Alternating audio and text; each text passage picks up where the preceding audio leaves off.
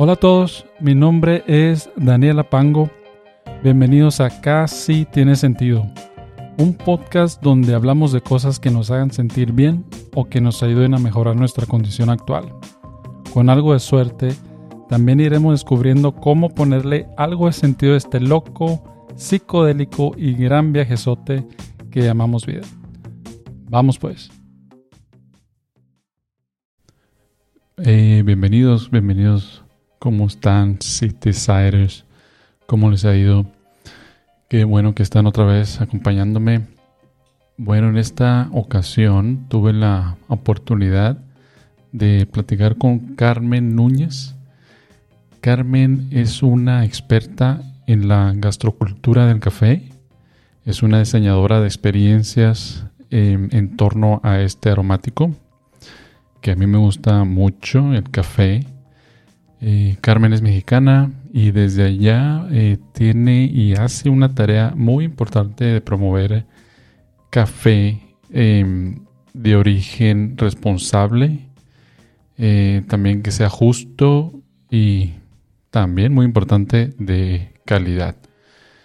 Estuve platicando con, con Carmen un rato, la verdad que muy interesante em, el café para mí, como escucharán, pues tiene también que ver con la experiencia de cómo, cómo creciste, qué es lo que te hace recordar. Hablamos un poquito de eso. Eh, hablamos también de los productores de, café en México, los estados. Yo no sabía tantos estados que eran productores de café. En México tenemos eh, toda la, geografía, el clima necesario, pero también hablamos eh, un poquito acerca de cómo es eh, cuál es la diferencia entre los países que son productores de café y los eh, países consumidores de café, ¿no? Como en Australia, ¿no? El café en Australia eh, es rico, es muy bueno, la verdad, ¿no?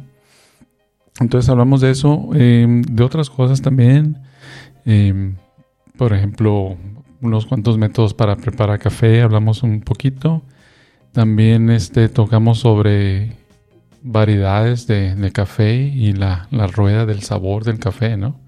Y sí, no hay eh, sabor a, queso, café a sabor a queso. Hay un café que es café con queso, pero no hay café sabor a queso.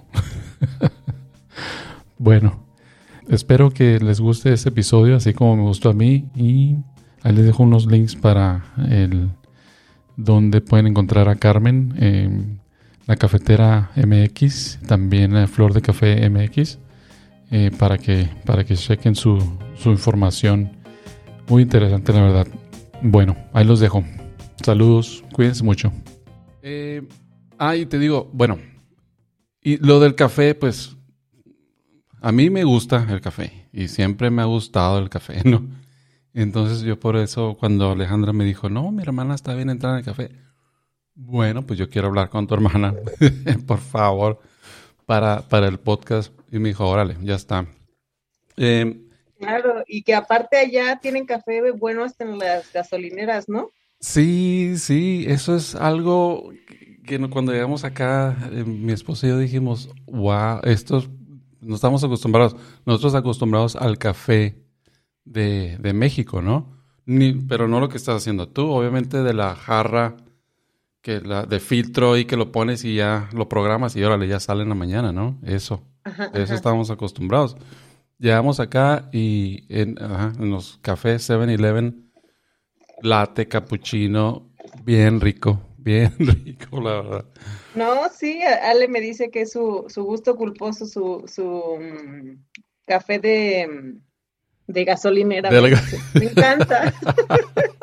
Pero bueno, es que allá la verdad es que Creo que esa es una de las ventajas de los países no productores de café, que, ah, que perfeccionan mucho en temas de tueste. Entonces se importa mucho café en verde, es decir, sin tostar, y allá se especializan en las microtostadoras. Entonces las microtostadoras lo que hacen es, pues, saben tostar, ¿no? Ok. Entonces creo, creo yo que muchas veces el problema está en querer hacer todo, desde producción, tueste, eh, hasta la preparación. Ok. Entonces, pues como dice mi mamá, ¿no? El que mucho abarca, poco aprieta y en algún momento te has de tropezar. No es que uno lo desee, pero pues no podemos ser buenos en todo. Eh, sí, sí, sí. Entonces, como yo lo pienso, es, pues sí, o sea, este es un tema que, el, que en, en países no productores se da mucho la tendencia a, a ¿cómo se llama? A hacer microtostadores y especializarse en eso. Entonces, Australia pues es lo que ha hecho, especializarse en el, en el pues, tostado. Estados Unidos o Canadá, o mm. pues prácticamente es Latinoamérica, África, este, Indonesia, son países productores, pero fuera de ahí, pues los demás son países de consumidores. Consumidores, sí, sí, sí, sí. Entonces, pues lo que sí pueden tener control es tener un muy buen tostador, tener muy buena, este, muy buenas cafeteras. Entonces, pues todo el, proceso, digamos, fuera de la producción, se especializan en él y ahí es donde se vuelven unos buenos. Entonces, creo que hay, es, dicen que el, que el tueste es como el maquillaje de la fea, ¿no? O sea, puedes tener un, un grano medio chafón, y con un buen tostado lo puedes rescatar bastante. Ah, ok, ok, bueno, interesante. Digo, hay, hay defectos, por ejemplo, el café que es muy tostado, con los tuestes oscuros, pues en mascarillas los defectos, ¿no? Entonces está tan tostado que más bien te sabe a quemado y entonces el quemado te sabe siempre igual. Entonces, eh, pero también un, buen tostado resalta los atributos del café y entonces eso hace que, que pues bendito sea Dios, se, mejore abismalmente, ¿no? Entonces, eh, que ella es bonita y nada más echa remelo. Entonces, este, así, así es esto del café, pues hay mucho, mucho potencial y, creo yo que la, el, secreto está en, en, pues sí, o sea, el no querer abarcar. Hay empresas que yo conozco bastantes en México que llevan todo el proceso y que aún así exportan en café tostado. Y cuando no son distancias tan largas, todavía se preserva bien el café, ¿no? Por ejemplo, mm, cuando es de, México a Estados Unidos, pues todavía los. hay ciertas, ciertos, este. Pues sí, trayectos que no son tan largos y se llega a preservar todavía el café tostado por buen tiempo, aunque no es lo deseable. Pero bueno, todo esto era para decirte que, que, allá en Australia lo que tienen bueno es que lo, importan en café verde, lo tuestan allá. y lo han este, hecho por pues, bastante tiempo y ya tienen, entonces hace una, una diferencia el que sea un café más fresco, un recién tostado, etcétera. Pero ya quedó nuestra prensita. vamos a dejar aquí reposar. bueno, ese bueno, antes de eso, ok, ahorita me cuentas de esa prensa, por favor. Pero okay. lo que quiero, lo más porque estaba viendo tu Instagram y tu Facebook, ¿no? Ajá. Entonces nomás quiero em, resumir mi resumen, ¿no? De lo que tú andas haciendo ahorita en cuestión de eh, el café. Claro. La cafetera, ese es tu negocio, ¿verdad? Ese es tu. Yo, mi negocio se llama Flor de Café. Como ah, tal, empezó con Flor de Café.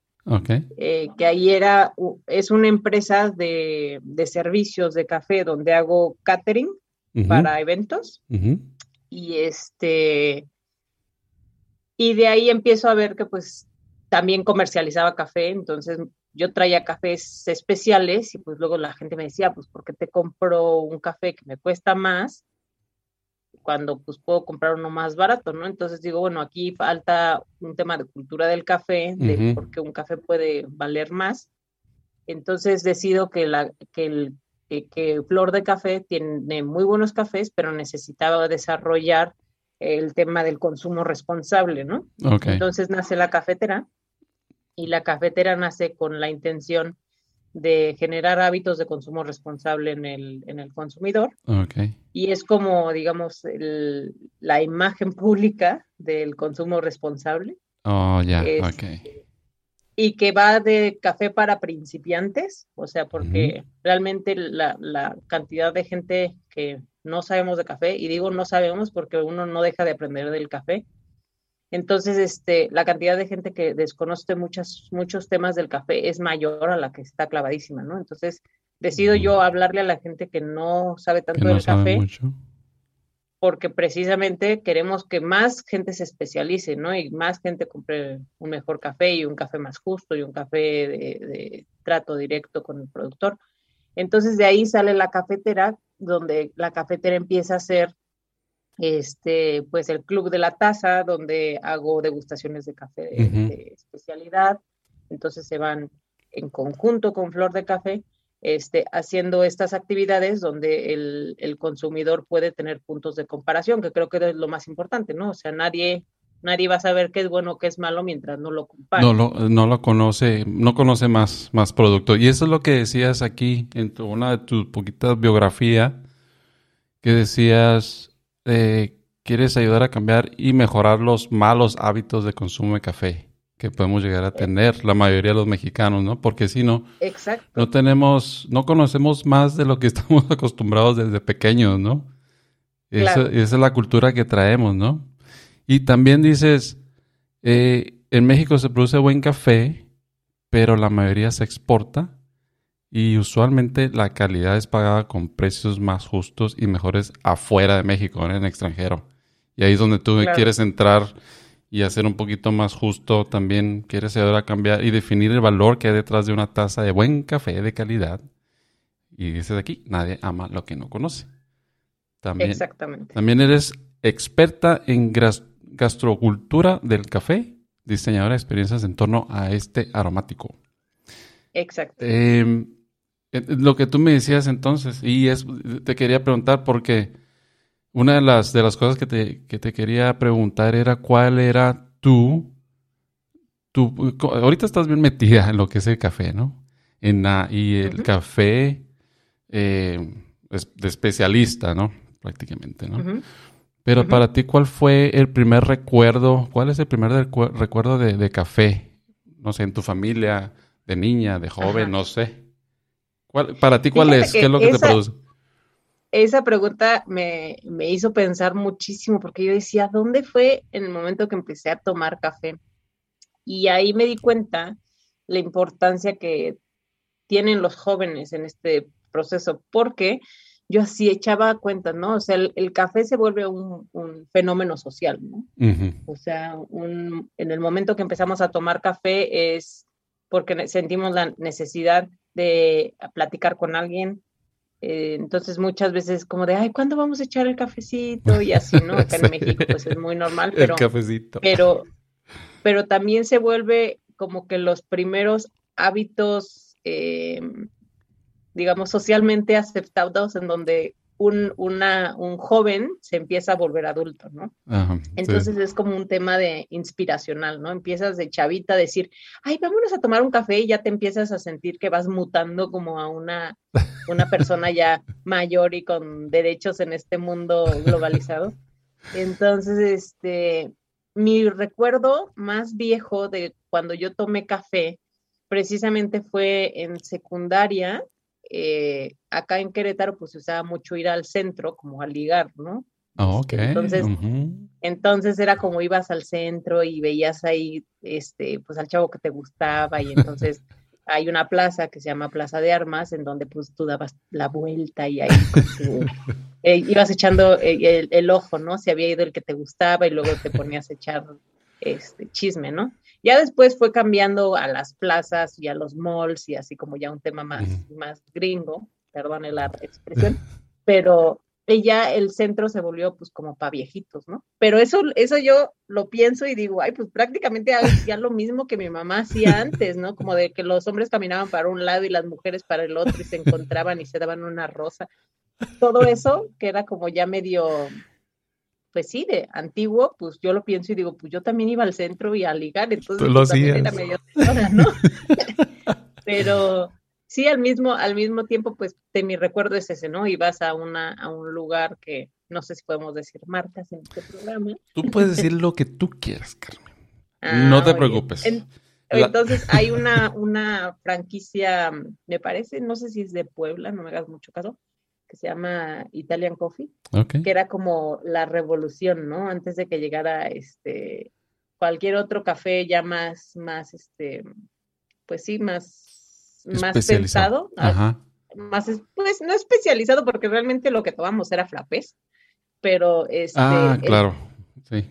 O sea, acá era como el, el frappé era como ya súper ¿no? Entonces llega esta cadena a Querétaro, eh, de donde soy originaria, y pues todo mundo lo encontrabas en el Italian porque era la novedad. Entonces ibas al Italian a tomarte un cafecito al centro, entonces era una locura. Era, era la onda esa. La onda, era como súper cool, ¿no? ¿Tú no tomaste... Eh, eh, ¿Tú no tomaste café de, de niña? O sea, ¿a, qué edad pensaste a tomar café? Pues yo creo que ha de haber sido como a partir de los como 13, o así, pero ah, antes no. Antes no. Antes no. tengo recuerdo. Digo, la verdad es que también es un tema cultural, ¿eh? O sea, sé que en Brasil, por ejemplo, en Brasil tienen un proyecto incluso donde los niños deben tomar café, ¿no? En, Brasil. en Brasil, y yo supongo que en Colombia debe haber algo similar. Es lo que te iba a pero porque, ajá, porque también este, pues son países de los productores más grandes, ¿no? Falta Indonesia y así, pero en los países latinos, o sea, lo que es Colombia y, Brasil, pues son los más fuertes, ¿no? Y luego sigue Perú, etcétera. Pero, pero ahí yo, la cultura de que los niños tomen café y ahora que salió la de encanto. La de encanto, ¿la viste? La de encanto, pues sale ahí el niño tomando café. Con su tacita de café, anda. Ay. Ah, sí, ayer estuvimos con unos, nos visitaron unos amigos colombianos y, le comenté de que iba a platicar contigo. Y ya me dice, justo lo que tú dices, eh, como en Brasil, para él el recuerdo es de, el desayuno era con café, el, ¿cómo era? El tinto, porque era como café negro, ¿no? Y le decía a su mamá, a su abuela, no sé, no te levantas hasta que te tomas el café. El desayuno no se acaba hasta que se acabe el café. Y es ese recuerdo de él. Entonces la, le, encanto la, la película. A mí se me hizo muy gracioso cuando sale el niño ahí muy, muy campante con la tacita. Bien acelerado, ¿no? Bien acelerado. Sí, entonces ese es un tema como cultural, ¿no? En México, pues, eh, Digo, también es muy chistoso cuando yo voy a cafetales, pues te encuentras a la gente tomando un café y dices tú, pero lo estás produciendo porque no te lo tomas, ¿no? Sí, claro. Entonces, pues también el Nescafé acá, pues ves que no faltan casi cada mesa mexicana. Desgraciadamente, digo desgraciadamente porque pues es un café ya procesado. El instantáneo, ¿no? el, dices, el instantáneo, sí, es café liofilizado que le llaman. Y el café liofilizado, pues obviamente es un vestigio de lo que llegó a ser en algún momento un café, ¿no? Porque pues lo deshidratan. Ok, ok. Pero bueno, el chiste es que sí, este, ahí es, es chistoso, es un tema cultural. En, México, desde chiquita, chiquita, no, no, no lo recuerdo, quizás sí, pero no lo recuerdo. Pero yo creo que sí, empecé a tomar como a los 12, 13 años café. Okay. ¿Y cuándo fue que, que, te metiste ya de lleno en lo que estás haciendo ahorita, la, la cafetera, flor de... Llevo siete años dedicándome al café. Ok. Eh, y empieza a ser un tema de...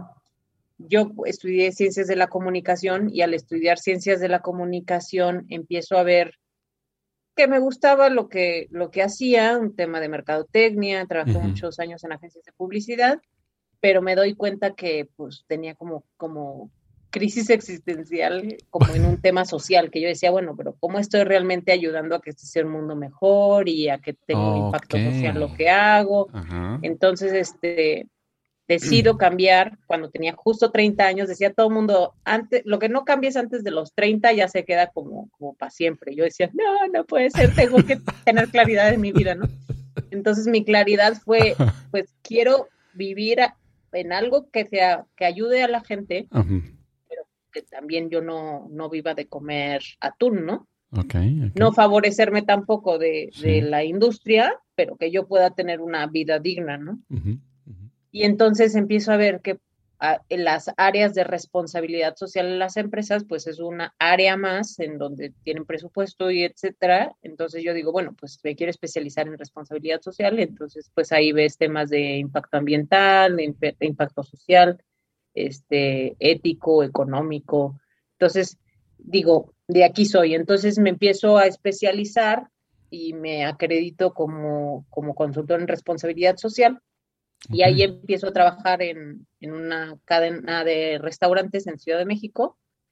Y después me doy cuenta que, que pues me encanta el tema de responsabilidad social, pero es súper amplio, ¿no? Entonces eh, empiezo eh, como a hacerlo más específico cuando me encuentro con un, una persona, un, yo le digo que siempre voy a estar muy agradecida con él, un, canadiense que se llama Vincent Lagacé, que llega a la cadena de restaurantes a, pues a decirnos, oye, ¿sabes qué? Pues nos interesa este que, en la cadena de restaurantes compren café de pequeños productores. Y yo decía, ¿cómo es eso? Entonces, cuando me empieza a decir eso, de repente me dice, si hablo mucho, me dices, Carmen, córtale. No, no, no, está, no, no, perfecto, perfecto. Entonces. Pero una pregunta. Eh, Donde tú estabas trabajando, ellos consumían el café a granel prácticamente. Llegó esta persona y dijo, no, vamos a cambiar eso. Eso es lo que pues es que las empresas, algo que es muy cierto es las grandes empresas buscan facilitar sus procesos, ¿no? O sea, buscan como de quién me va a, dar el servicio de, café y que sea masivo y que sea con pago a 30 días o a 40 días y este y que pueda como alcanzar precisamente los volúmenes para, pues eran 130 restaurantes los que los que yo llevaba como, como coordinadora de responsabilidad social. Entonces, ellos pues sí ya de alguna manera tenían estas mega empresas en donde surten cantidades muy fuertes de café y este y pues querían que, que, seguir con ese proceso para pues no tener un desabasto, etcétera, Y llega este chavo de Canadá, bueno, él, él hace de hecho su, su tesis en microfinanzas en el estado de Chiapas. Entonces él, él es más mexicano que yo, come más picante que yo. pero entonces ya Vincent tenía mucho tiempo viviendo en México y dedicándose a, microfinanzas para pequeños productores de café. Okay. Entonces, em, cuando él llega ahí a los restaurantes, llega con la intención de, pues, ¿por qué no en vez de que le compres al grandote, cómprale al chiquito, que también puede alcanzar los volúmenes que tú quieres, solamente que necesitamos más planeación, ¿no? O sea, la diferencia es necesitamos más planeación y tal vez sí tendrás que ajustar más tu, claro, pues, formas de, pagar. Para, para antes era, es más práctico llegar y comprar a granel para esos 130 restaurantes, ¿no? Lleva un poquito más de, de como planeación para pequeños productores, ¿no? Pequeños productores de dónde lo voy a agarrar ahora, ¿no? Y que sea bueno también y que sea, pues, te deje dinero a, la cadena de restaurantes, obviamente es lo que van a hacer, ¿no? Al final de cuentas es un negocio, ¿no? Sí, bueno, las cadenas de restaurantes, pues precisamente muchas veces buscan estandarización, ¿no? Entonces, este, pues eso es como el miedo de muchos, ¿no? De que haya desabasto o este, o que llegue a cambiar el sabor. Entonces, pues acá la propuesta era eh, eh, propuestas de trabajo con cooperativas, que las cooperativas realmente manejan volúmenes grandes porque la, organización de una cooperativa es todos, toda la producción de la región se centraliza. Okay. entonces se, llevan, yo por ejemplo trabajé dos años con una cooperativa en donde obviamente el, el apoyo técnico de la cooperativa va teniendo los registros de, pues las calidades que se entregan por cada uno de los productores.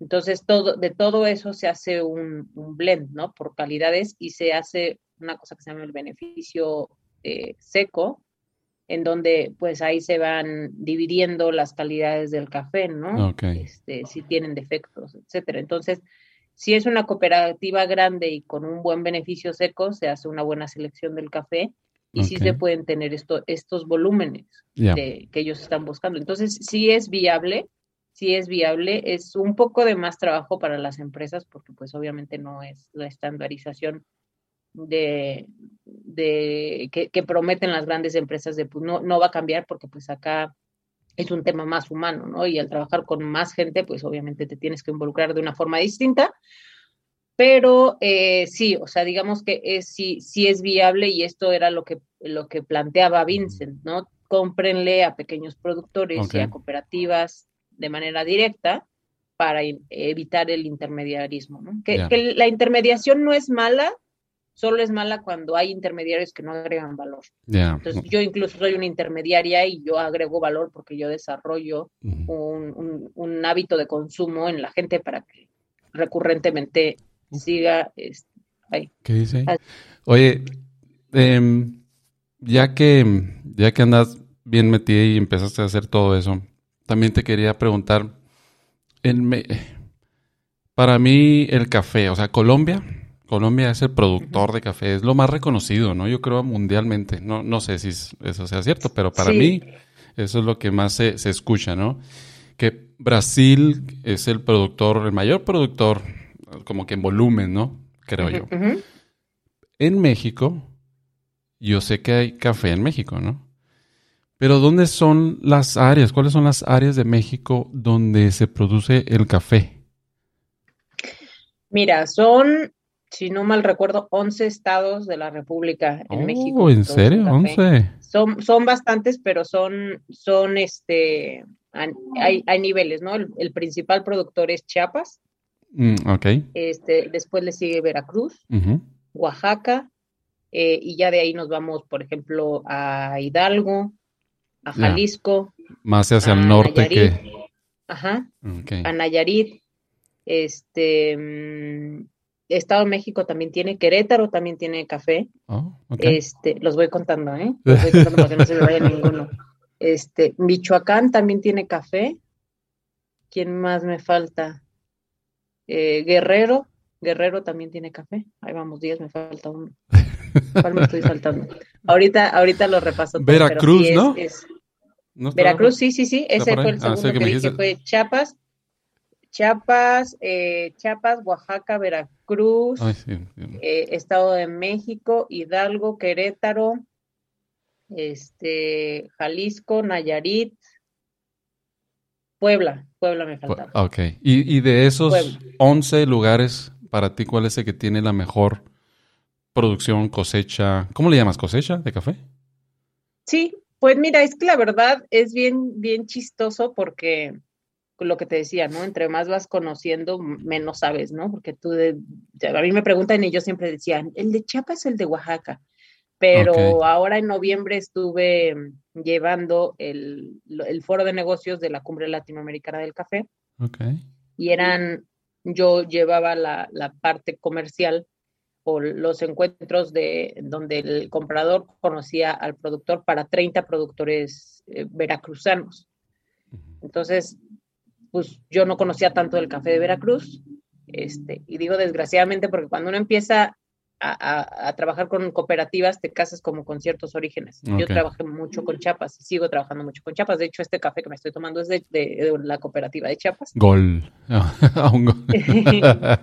Pero pero después probé el, café de Oaxaca y yo decía, es que qué maravilla, y luego el de Veracruz decía, qué maravilla. O sea, es que en todo, en todo México hay buenos y malos cafés. O sea, no, no podría elegir uno porque, por ejemplo, a mí me llama la atención, pues igual las notas que tienen varios de los cafés de, de Chiapas para probarlos con, con leche. Pero, por ejemplo, para, prepararte un Chemex o, prepararte un B60, que ya son como otros métodos donde resaltas otros atributos del café. Que por ejemplo el Chemex te hace, te, desarrolla más como las notas, la, dulzura y la acidez. Entonces, para mí, por ejemplo, un café natural de Oaxaca en un, en un Chemex es una joya. Pero te digo, varía lo que, los gustos, pero yo digo que en todos lados de México hay café delicioso y que te va sacando una nota distinta. Digo, porque incluso lo que le llaman el terroir o el, el, el, terreno, la tierra. Oh, ya, ya, ¿qué? qué? Terroir. Ese que le da el, es, es parte de lo que le da, sí. O sea, la variedad te da ciertas notas, pero también eh, la manera en la que tú eh, fertilizas. Ah, Entonces es como una combinación de la variedad en sí del café con, la manera en la que está, está pues nutrida. Carmen, en eso de, la, tierra y la variedad del café, ahí cuando, ah, de hecho, nos encerraron, ¿no? en el último lockdown, en el último lockdown, ¿no? Por COVID. Em, pues estábamos aquí dos semanas, ¿no? Yo trabajando. Es la primera vez que me habían encerrado para trabajar desde casa. Y te digo, nos gusta el café, ¿no? Y vamos al 7-Eleven. Yo pasaba por mi café, un cafecito, y ah, me iba a trabajar. Como estábamos encerrados, pues decidimos comprar una cafetera, ¿no? Una cafetera ya un poquito mejor.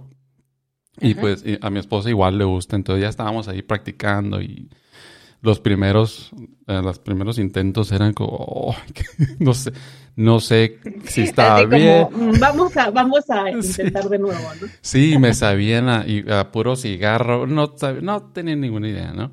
Y entonces me puse a averiguar un poquito más. Em, y, una de esas tantas información aparecía una rueda con sabores del café o tonos del café, pero tienen mango, tienen queso, ¿no? tienen de todo. Eso no tienen, pero. me encantaría que tuvieran queso porque me encanta el queso. Pero, no, pero desgraciadamente no tiene queso. no, no tiene queso. pero tiene una infinidad de, de sabores. Eh, o tonos, no, no sabores, sino tonos de café. ¿Cómo, ¿Cómo, es que, y, bueno, para empezar, yo no le encuentro ningún tono al café. A mí me sabe el, sí, varía el sabor del café, ¿no? Sí, seguro cómo andamos en COVID. Ah. no, es cierto. Es broma, es broma. no, no, y de hecho sí, no, de hecho sí me pegó, sí me pegó, sí me pegó, sí. Ay, esto no sabe nada, no sabe nada. El, pato. Sí. Pero esa, esos tonos es por, como tú dices, por donde, por donde crece el café, esa cosecha, o sea, la tierra, o qué, pues, qué, qué árboles están ahí. Ajá. Esto que hablas es la rueda del sabor, la rueda del sabor o de flavor wheel. Okay. Eh, y, y, ahí son estandarizaciones, ¿no? O sea, finalmente eh, van a haber notas que realmente tiene el café y hay otras que son notas que, que nos evocan esa memoria olfativa, ¿no? Entonces, son como referentes. Entonces tú vas a tener esta rueda de, del sabor para que tengas como una referencia y cuando lo pruebes, pues digas, ay, esto como que me sabe como a mango. Incluso eso va cambiando, por ejemplo, con la cooperativa acá, pues decían, es que me sabe como a, y decían luego, no, hablan ellos el, dialecto celtal. ¿Cómo, ¿Cómo se llama? Este, ¿Dialecto qué? Celtal. Celtal. Celtal. Entonces, ellos de repente decían, ay, me sabe a, no sé, a, a Y yo, ¿a qué? Entonces, ah. era naranja, ¿no? Entonces, eh, cada quien va a tener una memoria como olfativa distinta, pero la rueda del sabor obviamente no te va a venir ahí en, en Celtal. O, o, por ejemplo, hay, hay frutas que nosotros nombramos de cierta manera que no van a venir, pero que se parecen a. Entonces, la rueda del sabor es un, referente, ¿no? Eh, y sí tiene que ver el, en dónde están. De hecho, hace poquito estaba leyendo que en, ahora en Italia quieren empezar producción de café. café eh, Italia no produce café. No, ¿Y por qué son tan famosos por el expreso? O sea, Italia son los famosos del expreso, ¿no? Precisamente ellos, sí, ellos eh, prácticamente Luigi Betzera fue quien, quien hizo la parte del método expreso no lo patenta él, pero él lo crea. Este, y ellos son muy buenos industrializando los procesos y cuentan que supuestamente el, italiano hizo el expreso porque decía, es que la gente se tarda mucho tomándose su cafecito y necesitamos que sean productivos. Entonces inventan el expreso como one single shot y échatelo en lo más pronto posible porque se fríe y, y, es el boost, ¿no? Lo que necesitamos. Ah, Entonces, eh, meramente sale un proceso industrial de, la parte de la parte de los ah, italianos, ¿no? Pero ellos no tienen la producción.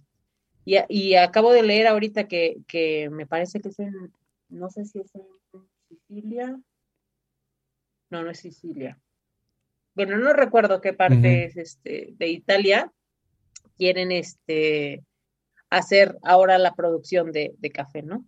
Este, Y ellos deciden que, pues, que, que, han hecho como parcelas este, experimentales y decían eso, ¿no? Que, que podías encontrar los sabores de ciertas uvas y, frutos que se dan en la región, ¿no? Tienen este, a ver si ahorita te lo encuentro porque lo estaba leyendo hace, hace poquitito. En Italia, o sea, este quieren seguir con su, con su cultura.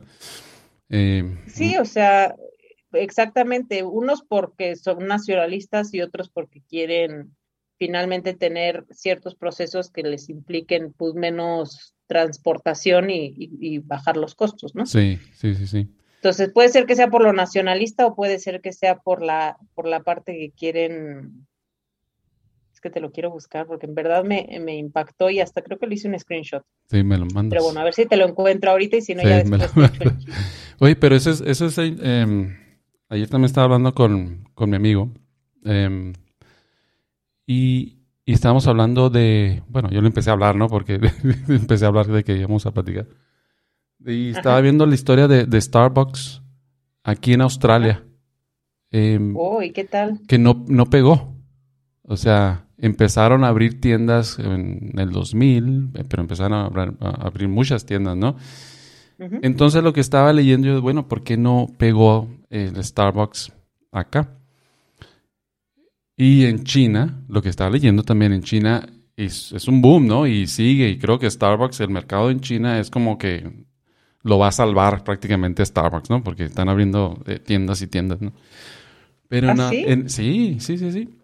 Y Starbucks acá dicen, una de las conclusiones, ¿no? No sé si sea 100% correcta, es que Starbucks vino a Australia trayéndole la cultura del café a los italianos que ya estaban acá. Y obviamente llegaron muchos italianos hace mucho tiempo y se trajeron la cultura del café. Obviamente Australia la, agarró. Y cuando llegó eh, Starbucks con su sistema, ¿no? Como negocio, pues no era algo que los australianos estaban acostumbrados, ¿no? Y no, pero abrieron tantas tiendas tan rápido como que dicen, no dejaron que los australianos se acostumbraron poco a poquito a lo que es Starbucks.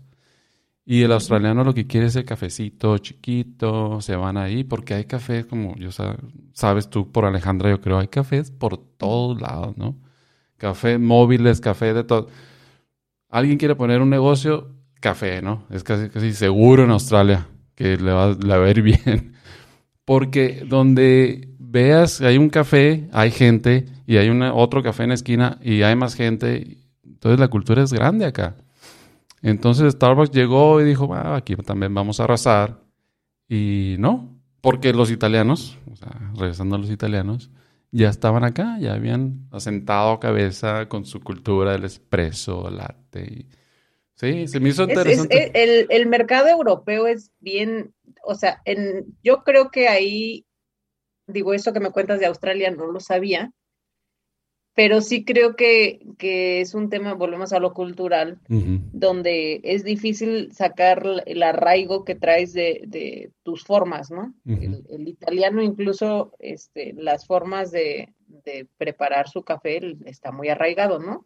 Entonces cambiarle sus formas es casi imposible, ¿no? Yo estuve trabajando con Alpura como su barista titular a nivel nacional íbamos a expos, expos, perdón. Y luego, pues por las expos había muchos italianos que eran pues dueños de negocios que supongo que emigraron a, México y traían hoteles o, restaurantes o lo que sea y llegaban al stand a tomarse un café. Y yo veía a un italiano llegar y yo decía, Dios mío, me van a hacer pedazos, me van a hacer pedazos, porque es bien difícil eh, entregarle un café que le guste a un italiano porque el espresso es, es Eso es lo que un, sí, sí, sí, un proceso eh, industrializado de Italia. Entonces, el, entregarle un, un espresso mal hecho a un italiano es como un sacrilegio, ¿no?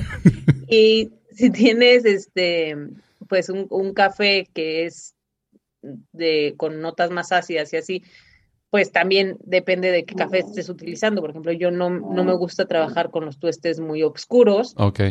Este, y hay un, el tueste italiano, este, es muy oscuro. Oh, Entonces muchas veces a, mayor tueste vas bajando la acidez del café.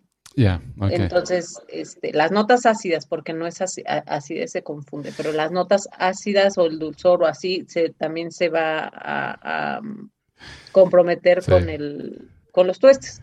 Entonces yo no ocupo tuestes oscuros, entonces difícilmente le atinas al, al la nota que quiere un italiano porque están acostumbrados a tuestes muy oscuros. Mira. Pero sí, entonces esto, mi comentario va que seguramente era muy complicado eh, atinarle también a, a, una nueva cultura como la de Australia, pero pues ahí les falló hacer un estudio de mercado en... Sí, sí, sí, sí, eso fue parte del, del error de Star Wars. No, y ya encontré, el, ya encontré el dato que te decía, y si es en Sicilia, en Sicilia ah, están este, buscando hacer, hacer ahora café nativo de, de, Sicilia. De Sicilia. Vas a tener que ir para allá, Carmen. No, no, no, bueno, me encanta, me encantaría Italia y, de hecho hay la Universidad de Ili, está en Italia y por ahí este, quiero, quiero aplicar, sí, porque pues son muy buenos en, en, la industrialización del café, entonces hay, que, hay mucho que aprenderles. Depende de lo que quieres aprender, ¿no? Pero como país productor para el tema de, de campo, México es un excelente lugar para estar. Este, si quieres ya más procesos de, de, calidad y así, pues definitivamente creo que son este, pues Estados Unidos, Canadá, y mm. cualquier país no productor que le imprimen muchísimo capital a, especializarse en este tema, donde tienen control, que es, este, pues no, no necesariamente la producción, porque no producen, pero sí la, la, el proceso. De, eh, a la hora de convertirlo pues en un tueste o a la hora de convertirlo en una, en una taza como baristas. Entonces, sí, esos países como Australia, como Estados Unidos, Canadá, son buenos lugares para estar. Depende, hay que, hay que, es muy amplia la cadena de valor del café. Depende de dónde, dónde te quieras especializar. ¿Y cómo, y cómo varía? Porque cuando estaba tratando de, te digo, cuando compraba esa máquina, estaba tratando de hacer un café eh, que, que supiera rico. Y de hecho estábamos probando, pues, espresso, ¿no? Sacábamos un chat y yo no tomo espresso. Sacábamos un chat y mi esposo y yo estábamos, ah, vamos a probarlo así. Y lo probamos y Ay, nos caía como lava. No, nos, caía, como lava. Pues, eh, queríamos ver, a ver si cuál era, sí, a ver si es cierto que era, oh, el espresso, los sabores dulcecitos y no sé qué. Y nosotros decíamos, pues sí, no, no, no, no, no. Cuando haces, cuando preparas un latte, pues prácticamente, yo lo que digo, la leche, como que, ah, como esté el espresso, la leche le va, pues, no sé, como que tapar ahí el saborcito y, va a ser rico, ¿no? No importa qué tan malo te salga el espresso, yo creo, la leche te va a ayudar, ¿no? Pero estaba viendo una de las cosas que tú, que tú haces mucho, creo yo, es el cold brew. Y, el cold brew, sí, sí, sí. Sí, y el, eh, el Aeropress, Aeropress, o cómo se llama ese, el... Eh, pues mira... Es diferente, son dos diferentes cosas. Sí, el Aeropress. El Aeropress es que nuevamente depende de lo que quieras. Por ejemplo, ahorita tuve más tiempo y digo, realmente dentro de los, de los procesos para, como nos están escuchando y no ven esta, esta conversación, está ahí Pero lo van a... una prensita francesa. Una prensita francesa, muy bien. En su momento vamos a subir el video de todas maneras, no te preocupes. Ah, buenísimo. Sí, sí, sí, Qué bueno que me peiné.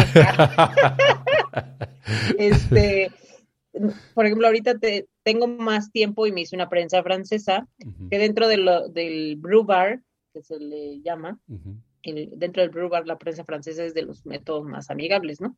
Pero, eh, el, por ejemplo, si vas de campamento o quieres algo más portátil, el, el portátil, perdón, el Aeropress, pues es, es, muy bueno porque, pues de hecho, lo, este, lo diseñó la NASA entonces está hecho casi de manera indestructible, ¿no? ¿En serio? Este, ok. Sí, es gringo, es gringo. El, el, Aeropress es de origen gringo. Este, bueno, estadounidense, perdón, es que se me sale lo gringo, pero no, no es nada despectivo. Disculpen, amo eh, Estados Unidos, Canadá y todas las naciones, no, se tome personal. Es del, es del gabacho, es del gabacho. El gabacho, gabacho aparte con show. Con el show. ¿De dónde son? De Baja California. Ah, sí, tenemos la Bien pronunciada. Muy bien. Pues sí, ahí también para que nuestros radioescuchas vean la diferencia entre alguien del mero norte. Sí.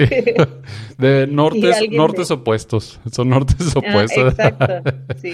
Yo estoy más al centro de México y dicen que hablamos cantadito, pero acá Daniel habla con la sh bien marcada. Entonces, este, pues sí, te digo, el cold brew también este, pues digo, ahí, por ejemplo, el, tema de que decías del expreso y de que se tomaron varios, te digo que bien valiente, tú y Lupita, porque es, son cafés más concentrados. Eh, sin embargo, el, el espresso, eso es siempre algo que me va a volar la cabeza y me, llama mucho la atención. El espresso es el, digamos, el que menos cafeína tiene. Ah, es más concentrado, pero tiene más cafeína una prensa francesa o un cold brew que un, que un solo espresso, porque la cafeína es soluble al agua.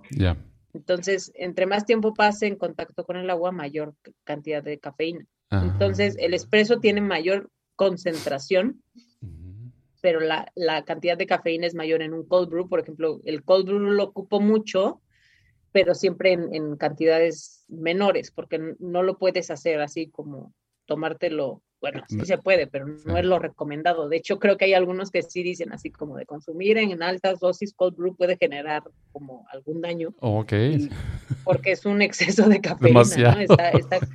es demasiado. Incluso hay un amigo que hace cold brew y él está muy de la mano con grupos de ciclistas, ¿no? Porque ellos necesitan rendimiento, entonces él como que se, se, acerca mucho con los ciclistas como para que sea como un Red Bull natural, ¿no? Sí, sí, sí. Pero a mí me pone, o sea, si me lo tomo muy, mucho de cold brew me pone muy loquita. Y los expresos también me ponen loquita, pero de una forma como distinta. Es como bien raro, no sé. Todavía no, no logro definir qué es lo que pasa. Creo que es un proceso de deshidratación en el cuerpo. Pero bueno, el, el expreso, a pesar de que no tiene tanta cafeína, me da como que me genera mucha temblorina de repente. Te acelera. No sé. Ah, eh, luego podemos ver con algún médico que nos diga que, de, qué, se trata esto. Pero, sí. Pero en, sí. En, general yo creo, ya ves que hay las dos, las dos partes, ¿no? Que el café o la cafeína es bueno y la otra dice, no, no es bueno, no debería tomar tanto café, el otro dice, no importa, de hecho, te ayuda. Yo estoy de ese lado, de que me ayuda. Y pero sí siento, obviamente, que... Ayuda mucho. Sí. Ayuda mucho, la verdad es digo que, hay, hay por ahí varios estudios, este, incluso pues mi hermano y mi papá son médicos. Mi papá ya hice, creó un monstruo porque le empecé a traer café a mi papá y ahora no lo, no lo puedo parar, que consume muchísimo café, yo creo que hasta me gana. Y mi hermano luego me manda artículos de cosas que dicen la, ciencia, ¿no? Y eh, hace como una, como dos años fui a un, un igual del Instituto este, de Nutrición, hicieron un, proyecto que se llama El Semillero del Café, donde hablaban de todos los beneficios que tiene el café. Obviamente todo con medida, pero en general es, pues no deja de ser un, fruto el café. La parte, obviamente, que es el de los pocos frutos donde la semilla es más grande que el, que el en sí el fruto. o sea, el recubrimiento. Es bien poquito. Que también se ocupa la, cáscara. La cáscara también se ocupa y la cáscara también tiene cafeína. Entonces, del café no se, no se desperdicia nada. La semilla es la que pues tomamos en el café y la, la fruta como tal o la pielecita pues se, se hace en, en tés, incluso en harina, hay harina de, de cáscara de café. ¿Hacen tazas para café también de la semilla? ah, también. Eso ya, ya lo hacen de, lo que le llamamos el gabazo. El gabazo. Lo que queda por fuerita, ¿no? Todo lo que queda. De, sí, por ejemplo, acá. Todo lo que quede abajo de, mi prensa ah, francesa se puede utilizar. Sí, no, es excelente. muchas, no, muchas yo creo Que es, un, es un fruto muy, muy agradecido, ¿no? Que todo se ocupa, todo se ocupa. Es, es, muy bueno, la verdad. A mí, para mí el café, o sea, la, la el, recuerdo, el recuerdo que me trae es de, de, pues obviamente mis papás, ¿no? Mis papás porque ellos, yo me acuerdo que ellos tenían la cafetera siempre corriendo, ¿no? Siempre en la cafetera había café. no, le daban ah, chance de descansar poquito. Y, no, no, podía faltar. No, no podía faltar, no podía faltar. Yo me acuerdo que estaba ahí mi mamá tomando café y llegó un punto que mi papá creo fue el que dijo, sabes que le voy a tener que parar.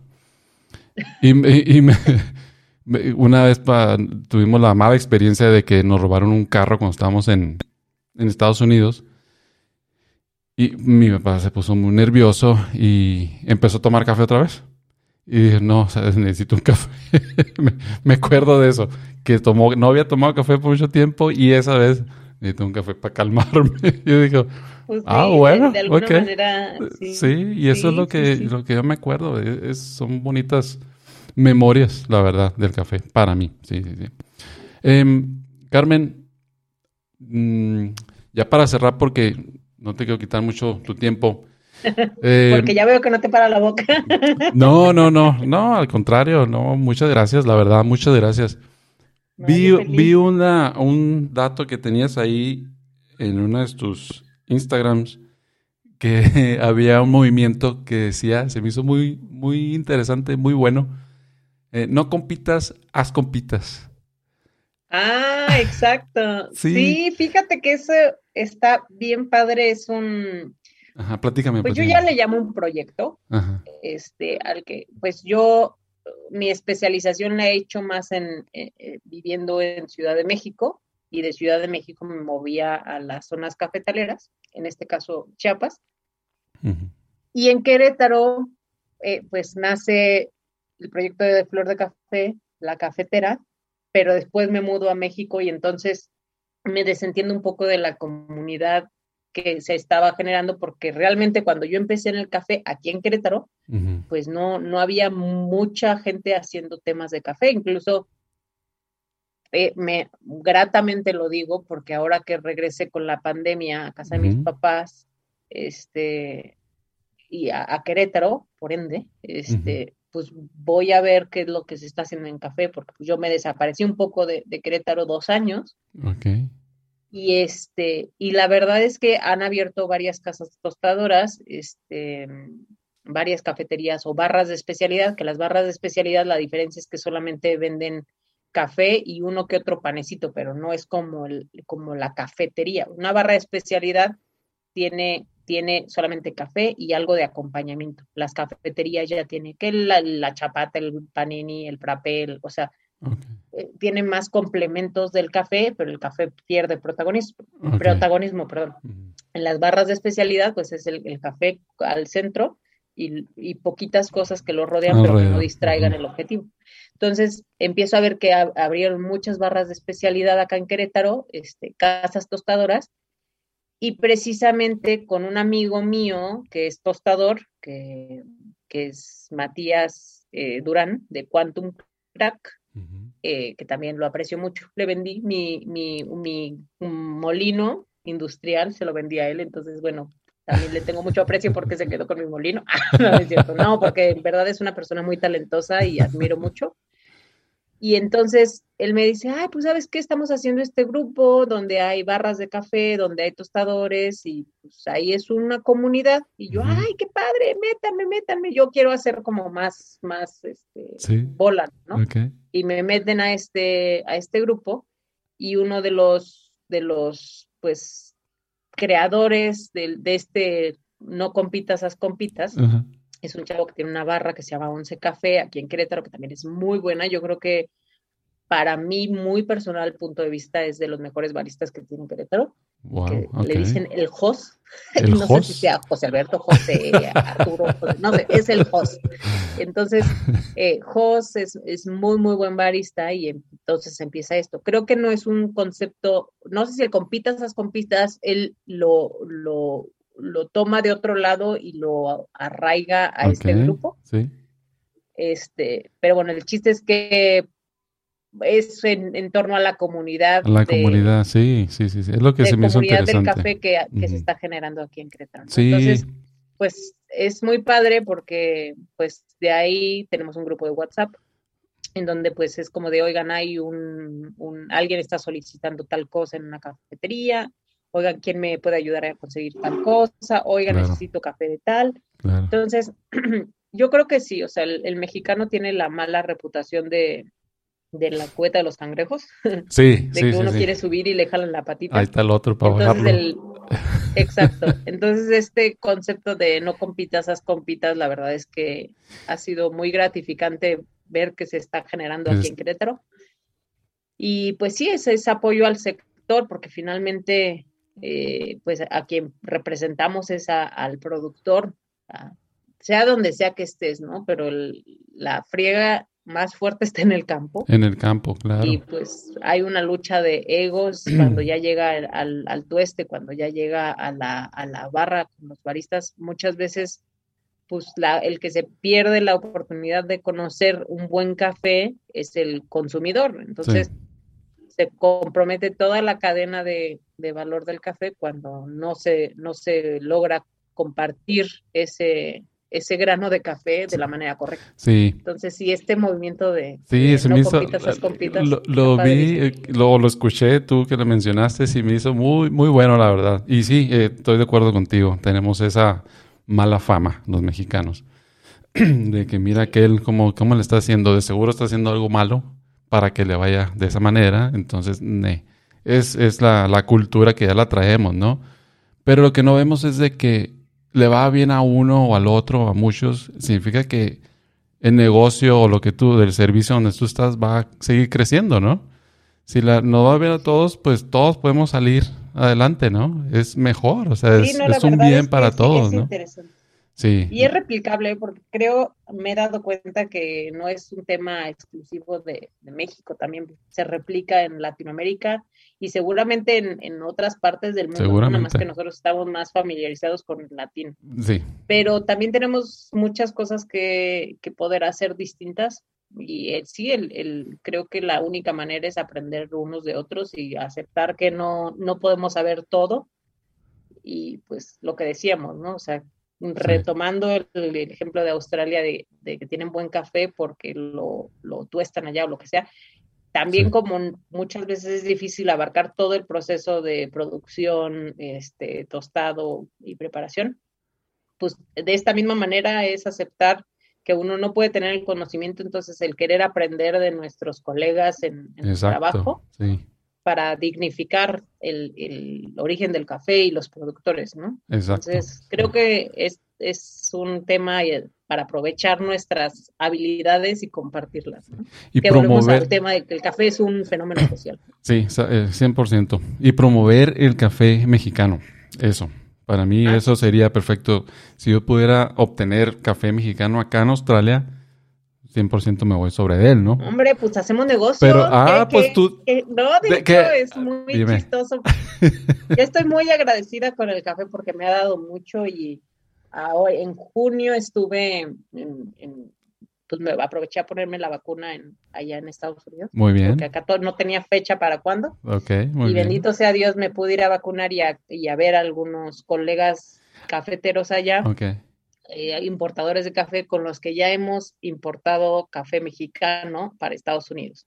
Oh. Y este es interesante porque pues hay quienes lo importan en verde y hay otros otros tantos que lo importan tostado.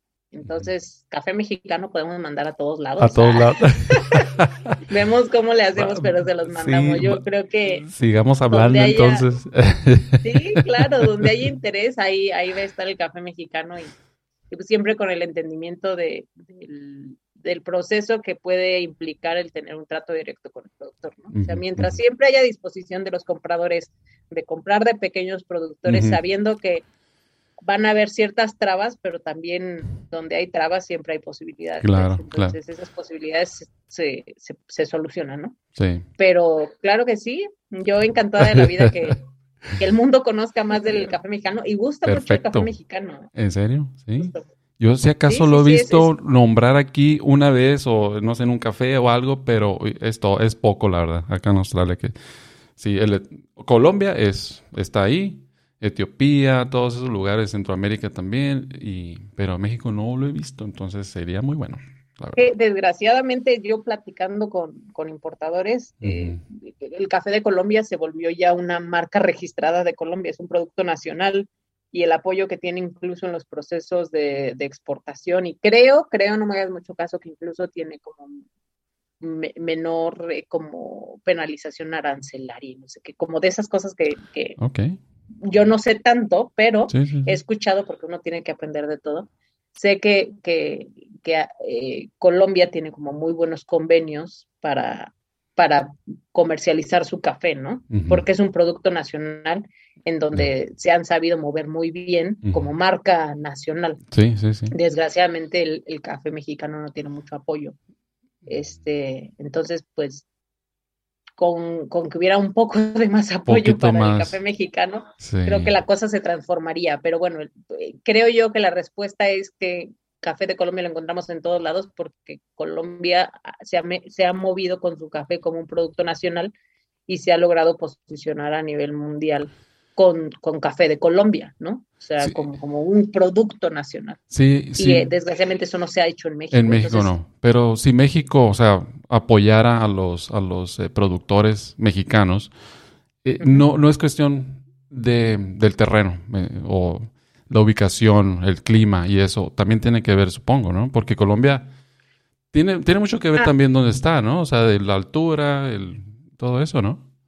Pues México es el, o sea, tiene una, una ubicación privilegiada, o sea, de, o sea, dentro de la franja de, digamos, más virtuosa del café está México. Ah, ok, ok. Acá creo que es un tema que en su momento tuvo mucho apoyo el, el café mexicano y había institutos de investigación y así, en pro, como en pro de la producción del café y se han descuidado esos, esos, digamos, esos presupuestos para el campo mexicano. Entonces, creo yo que ahí el, problema está en, eso, ¿no? O sea, que el campo mexicano no tenga el apoyo. Seguramente en otros países latinoamericanos la falta de apoyo a la agricultura, pues, ha afectado. Sin embargo, pues acá en México el, la ubicación es crucial, ¿no? Tenemos una ubicación privilegiada, mm. eh, pero yo humildemente creo que el problema está en el, en el consumo, porque, por ejemplo, el café de especialidad, que es el café de mejor calidad, este, solamente ocupa, me parece que es un 20% del consumo nacional. Entonces, ni siquiera, o sea, no hay mucha cultura. La cultura del café del café, o sea, el, mejor café se exporta, el mejor café de México se exporta porque allá la calidad sí pesa. Y, ah, la pagan. Como no hay una cultura tanto del café mexicano de especialidad, pues entonces el, el, commodity o el café convencional es el que más se consume y este y son los volúmenes grandes que ocupa Nestlé y las otras marcas, ¿no? Entonces, eh, creo yo que es muy importante el, la, la, posición en que está México. Tiene todo para brillar, sin embargo, no, no hay el consumo o el conocimiento de, del por qué consumir un mejor café. Y se vale que te guste tu café quemado y así, porque, pues también, ¿no? No digo que esto tenga que ser sí o sí, pero no solamente es un tema de calidad, sino un café más justo, que tenga buenas prácticas comerciales, etcétera, etcétera. Entonces, todo eso viene a partir de un conocimiento de lo que, no, lo que estamos consumiendo, ¿no? Ya. ¿Qué, fue lo, ¿Qué es lo que te gustaría a ti eh, ver, o sea, en un cambio en México en, no sé, 5 o 10 años? ¿Cuál es, ¿Cuál es lo que te... ¿Dónde quisieras que estuviera esa cultura o, o ese ese, ¿cómo se llama? Esas producciones de, café en México? Pues mira, a mí me, encantaría ver a México como estoy viendo un poco lo, el fenómeno que está pasando en Querétaro, que, veo que están saliendo más casas tostadoras, porque normalmente el tostador es como el como cualquier chef que es ama y, está apasionado por, lo que cocina, ¿no? Una persona que está apasionada por lo que cocina no va, no va a comprar lo más barato para su, de sus ingredientes, ¿no? O sea, no va a decir, ay, pues me compro este porque está barato. Pues igual sí lo hará por hacerlo rendir, pero el producto final sabe que le va, le va a mermar. Entonces, a mí me encantaría que hubiera más barras de especialidad, porque normalmente habrá, habrá una conciencia en el, en el qué tipo de café están, están utilizando. Y a su vez, esos, los cafés especiales tienden a ser mucho más cuidados por el productor y por ende el productor dice, yo no te lo voy a regalar. Hay como más conocimiento del, del productor que sabe lo que le costó que, que todos los cafés cuestan, ¿eh? O sea, yo te juro que luego me, cuando voy a los, a los cafetales, o sea, es una friega, o sea, no, no es como de, ay, pues este es de especialidad va, va, a pesar menos y el de no especialidad va a pesar más. No, todos pesan igual, son 69 kilos que tienes que bajar al lomo de, de donde está tu parcela a la, al pie de carretera. Trabajo todos pesan igual. No estoy diciendo que, que los demás no cuesten, porque si me escucha un productor me va a decir, mendiga güera, esta, que, que, ¿cómo, dice que no cuesta? No, todos cuestan. Me refiero a que los procesos de especialidad, por ejemplo, este café que me estoy tomando es un, café, un honey eh, negro, ¿no? Un black honey. Entonces, o un café en mielado. Entonces, este tiene un proceso de fermentación distinto que toma más tiempo este, y más cuidados. Eso es a lo que me refiero. Eh, pero cuando yo lo veo de esta manera, es las barras de especialidad tendrán más cuidado en, los insumos que tengan, entonces el, mismo productor sabe que cuando le, le, costó más trabajo producirlo, lo va a cobrar más caro porque una va a tener un mejor, una mejor calidad en taza, pero también sabe todo lo que le costó. Entonces, creo que al productor se le hace más fácil ponerle un precio más justo a un, a un café de especialidad. Y cuando las barras de café buscan cafés, buscan cafés especiales. Entonces, esos cafés creo que están pagados de manera más justa al productor. Okay. Y este, y entonces a, manera de que el, que el, productor tenga una mejor paga y una mejor conversación con el tostador o con el barista, creo que ahí es donde va a venir como, como un proceso de cambio, ¿no? El, el consumidor va a querer mejores experiencias y entonces todo es una cadena, ¿no? Cuando el, el consumidor quiere una mejor tasa una mejor experiencia, la va a demandar con, las barras mm. y las barras las van a demandar con el, con el tostador y el tostador. con el productor, pero el productor va a decir, ah, ok, ¿quieres un mejor café? Págame mejor. Págame, claro. Y eso, eso sí se puede dar en las barras de especialidad y en los commodities es, es, es otra historia porque son cafés que tienes que entrar en una, en, la bolsa, que en principio tienes un precio de bolsa que es súper volátil y ahí vas a tener otro tipo de, de, obstáculos, ¿no? O sea, tienes que estar dentro de la gama competitiva de precios que para mí, pues, no, no es lo justo para el productor, porque ahí tienes muchas cosas que pueden afectar en la producción. Entonces,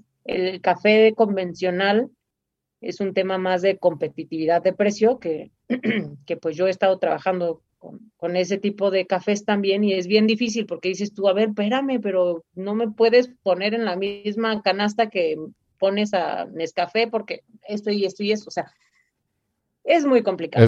Y me podría quedar otras dos horas hablando para tristeza o para gusto de los que nos están escuchando. Pero bueno, es el café commodity es otro tema. Si me preguntaras cómo me gustaría ver al mundo, es con más barras de café. Con más barras de café. Pero sí se está viendo un cambio. Así, eh, por ejemplo, en Querétaro lo dices que sí se está viendo un cambio, ¿no? Sí, o sea, yo México, la verdad es que también hay otro chavo que se llama Carlos de la Torre, que lo admiro muchísimo, que ha hecho un muy, muy buen trabajo eh, para el café mexicano y creo que es un orgullo para el café mexicano tenerlo.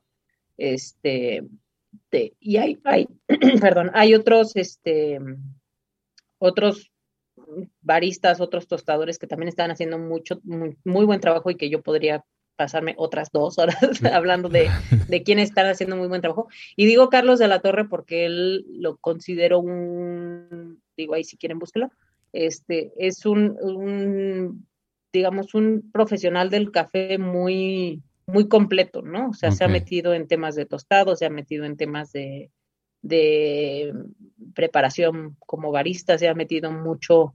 Él fue de los pioneros en trabajar con café de especialidad de la mano de productores, ¿no? En donde, donde, nos, donde se entiende el café de especialidad como un trabajo colaborativo entre, entre la ciudad y el campo, ¿no? Donde no, no, no hay como esa diferencia de decir, oye, pues yo te vengo y te compro, ¿no? Es como de, a ver, ve lo que cuesta lo que tú me estás pidiendo, ¿no? Y llévate una idea de lo que es el proceso y ven seguido al campo y entiende lo que, lo que implica cada cosa que tú me pidas, por qué cuesta lo que cuesta. Entonces, personas como él creo que son muy, muy, este, muy valiosas para el sector café en México. Incluso en la cafetera lo, lo entrevisté. Y, este, y pues sí, o sea, grandes rasgos, para mí creo que sí ha habido una mejoría en eso en México, pero volvemos al punto, o sea, la, la, cantidad de café que, es, que consume el mercado de especialidad es muy chiquito. Es pequeño. Entonces, mientras crezcamos más esta, esto, creo que va a haber también una, un cambio de chip para el productor. Claro. Decir, oye, ya, es, ya el, el mercado está pagando eh, mejores precios. El consumo es nacional. conviene. Claro. Sí, sí, sí, Que se quede lo bueno. que también para el productor o sea, el, vender masivo, pues es más fácil, aunque les paguen menos, pero es más fácil. Entonces, si se viera una diferencia en, ok, va a ser más trabajo, pero va a ser mejor paga y, así, digo, eh, sería otro discurso, ¿no? Entonces, también los commodities, hay muchas cosas que se tendrían que hacer distintas, empezando por sacarlos de la, de cotizar en bolsa, porque no es así.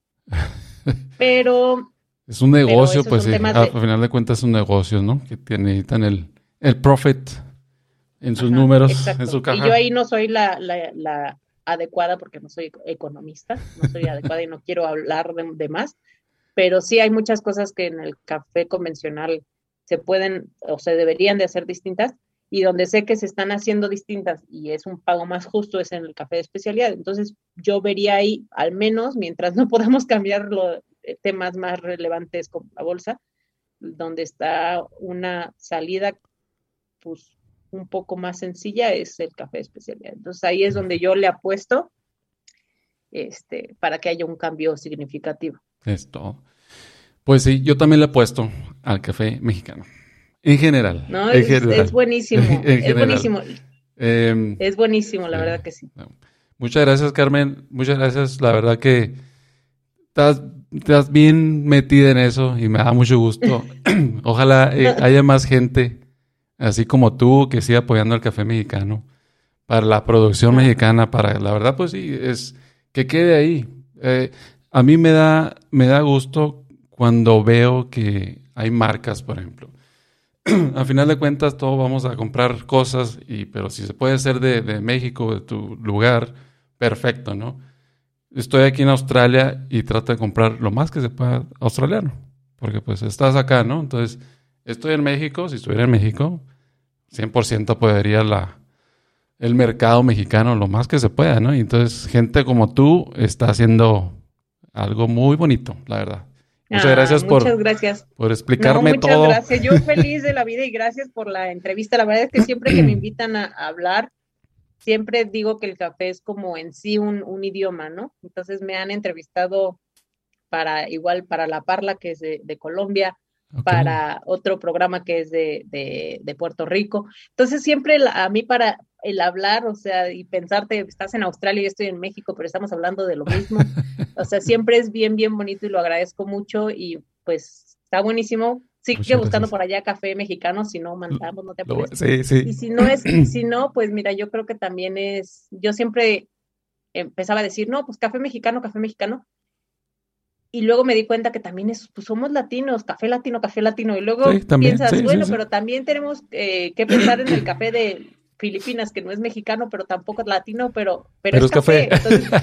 exacto. O sea, yo creo que es como el estar en pro del café justo, del comercio directo, del café consciente, del consumo consciente y responsable. Yo creo que va por ahí. Y mientras podamos mandar café mexicano, buenísimo, pero siempre es optar por la mejor opción. Este, o el, incluso lo que es, este, en su caso, pues el, tostado de de negocios locales, ¿no? que eso también activa tu... Claro. Entonces, pues esperemos que pueda ser mexicano próximamente. Ojalá. Pero siempre, siempre buscar como un consumo responsable. Eso, esa es la clave.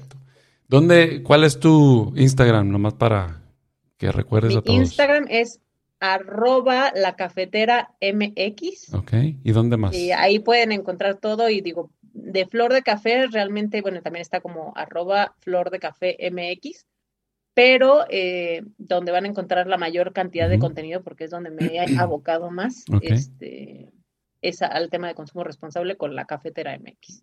Perfecto. Muchas gracias, Carmen. tengas bonito fin de semana. Muchas gracias a ti, Daniel, por invitarme. Yo feliz de la vida de hablar y hablar y hablar del café y de la gente del café y la gente que tomamos café y de todo. Sí, sigamos con nuestra cafecita. Ahorita me voy a preparar otro, yo creo. Temprano. Buenísimo. Es temprano todavía. sí, sí, sí.